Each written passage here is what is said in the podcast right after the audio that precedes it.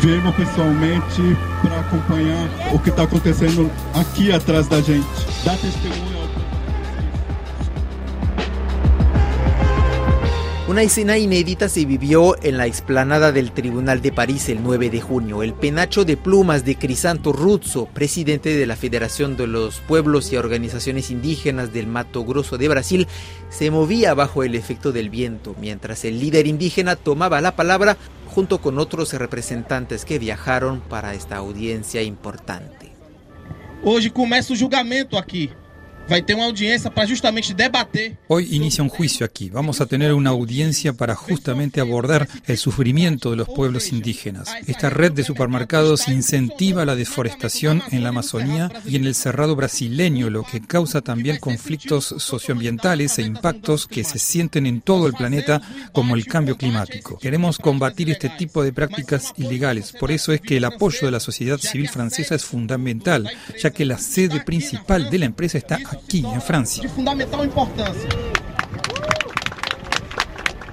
Dinamam Tuxa, coordinador de la Organización de los Pueblos Indígenas de Brasil, APIB, tomó a su vez la palabra junto con activistas ambientalistas para denunciar al gigante de los supermercados franceses, el grupo Casino, por su presunta responsabilidad en la deforestación en Sudamérica. Según una coalición de 11 ONGs ecologistas de Francia, Brasil, Colombia y Estados Unidos, Casino comercializa carne de res criado en fincas que deforestan la Amazonía brasileña y parques naturales en Colombia.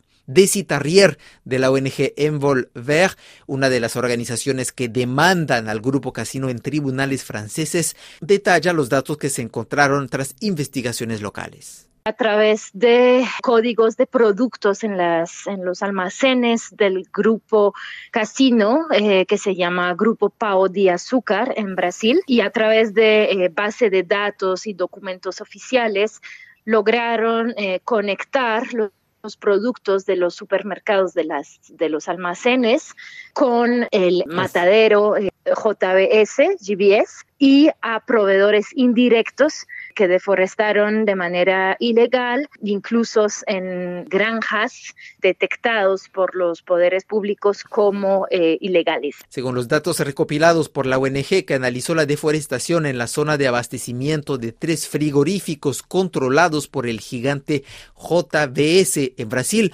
proveedor del grupo Casino, se detectó una deforestación equivalente a cinco veces el tamaño de la ciudad de París, o sea, 50.000 hectáreas en la Amazonía brasileña. La investigación se centró también en la tierra indígena Urueu en el estado de Rondonia, que ha sido deforestada para la cría del ganado también. Mediante investigación de campo y el análisis de registros de vacunaciones y movilizaciones de ganado, EIA expuso lo que probablemente es apenas una fracción de ilegalidad en el sector ganadero de la Amazonía. Los bosques protegidos están siendo convertidos en potreros a un ritmo alarmante. En los parques nacionales Chiribiquete y La Macarena, el ganado está siendo criado en bosques ilegalmente deforestados. Después se blanquea en cadenas de suministro que llegan a las grandes ciudades y se vende en supermercados como éxito y subsidio. Según otras denuncias, el fenómeno también se produce en los supermercados del Grupo Casino en Colombia fue lo que demostró un informe de la ONG EIA con sede en Londres, cruzando datos de vacunación, de transporte del ganado y con entrevistas directas a proveedores, la organización demuestra que el ganado proviene de fincas instaladas en terrenos deforestados de parques nacionales, donde operan además grupos armados. Un proveedor indirecto de casino mantiene la posesión de alrededor de 800 hectáreas dentro del Parque Natural de Chiribiquete, de las cuales 400 hectáreas fueron deforestadas y convertidas en pastos, indica por ejemplo Eriforme. De Citarrier. Para Colombia, los que hicieron la investigación EIA, Environmental Investigation Agency, en el informe lograron em, investigar unos proveedores directos del grupo Éxito, en este caso, que es la, filial del grupo Casino en Colombia. Esos mismos proveedores tienen relaciones con proveedores indirectos que ceban el ganado en zonas de parque y eh, con también deforestaciones ilegales en, ambos casos. En los dos casos hablamos de cientos o miles de hectáreas de deforestación por los proveedores indirectos. En Colombia, para 2020 fueron 170 mil hectáreas deforestadas. Como comparativo, son 7 mil veces la ciudad de Río de Janeiro. Y es específicamente eh, dos tercios de esta deforestación están en territorios amazónicos, en los cuatro departamentos amazónicos, y la ganadería más acaparamientos de tierras son las causas de esas deforestaciones. Las ONGs francesas acusan entonces al grupo Casino de violar una ley francesa que impone a las grandes empresas un deber de vigilancia para evitar daños ambientales y sociales en todas sus cadenas de suministro, tras una primera audiencia en la que un juez se propuso una mediación, Sebastián Mabil, abogado de la coalición de ONGs demandantes, detalló lo que se espera del grupo Casino.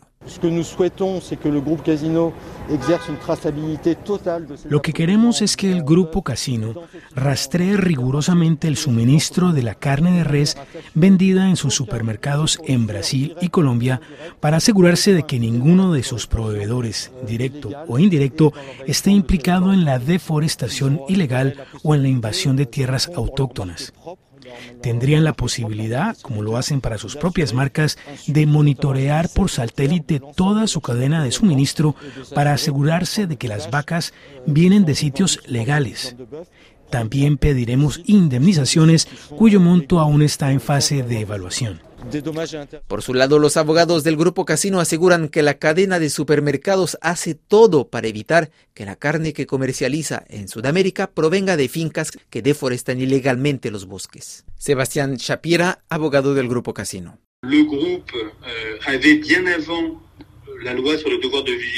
Mucho antes de la ley del 2017 sobre el deber de vigilancia y que creó nuevas medidas en materia ambiental, el grupo Casino en particular en Brasil sobre la deforestación había impulsado medidas muy ambiciosas para la trazabilidad de la carne de res. Hay que saber que en Brasil existen más de dos millones y medio de granjas. El tema de la trazabilidad es una verdadera cuestión. Y para tomarlo en cuenta, dependemos de las leyes locales y de las limitaciones técnicas. Y el Grupo Casino, de manera muy voluntaria, con ONGs locales como Imaflura, y con las autoridades federales hace todo para mejorar la trazabilidad de las cadenas de suministro. Y cuando nos llegan informaciones sobre proveedores indirectos que violan los derechos en materia de deforestación y los derechos de los indígenas, el Grupo Casino y sus entidades dan la instrucción de descartar estos proveedores. Es una lástima que hoy lleguemos a una situación contenciosa con estas ONGs que al contrario deberían hacer todo para que las empresas chinas y estadounidenses se comprometan, al igual que Casino. Consultado por RFI, el abogado sobreentiende que aunque quisieran ser más responsables, las empresas no lo consiguen, ya que la legislación en Brasil y Colombia no les permite monitorear con detalles su cadena de suministro y la ley tampoco se lo obliga.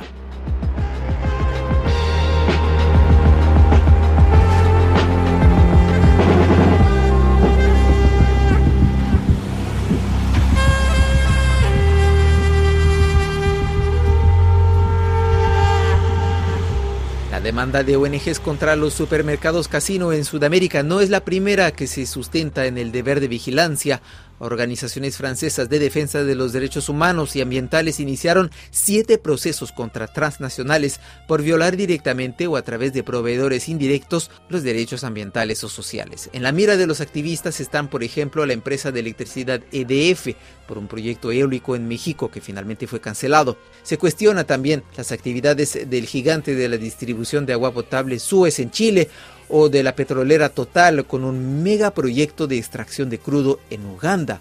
Juliette Renault, responsable de campaña en la ONG ambientalista Amigos de la Tierra Francia, explica cómo la ley de 2017 sobre el deber de vigilancia permite a las ONGs presionar a las grandes multinacionales que es una ley pionera a nivel mundial porque instituye por primera vez la posibilidad de eh, tener una responsabilidad legal eh, acá en Francia de las casas matrices eh, de las empresas multinacionales, transnacionales o de las empresas contratistas que tienen el deber de prevenir y identificar las violaciones a los derechos humanos o los daños ambientales que se pueden cometer por causa de sus actividades propias, pero también, y eso es la novedad, de las actividades de sus subsidiarias o sus subcontratistas o proveedores en el mundo entero.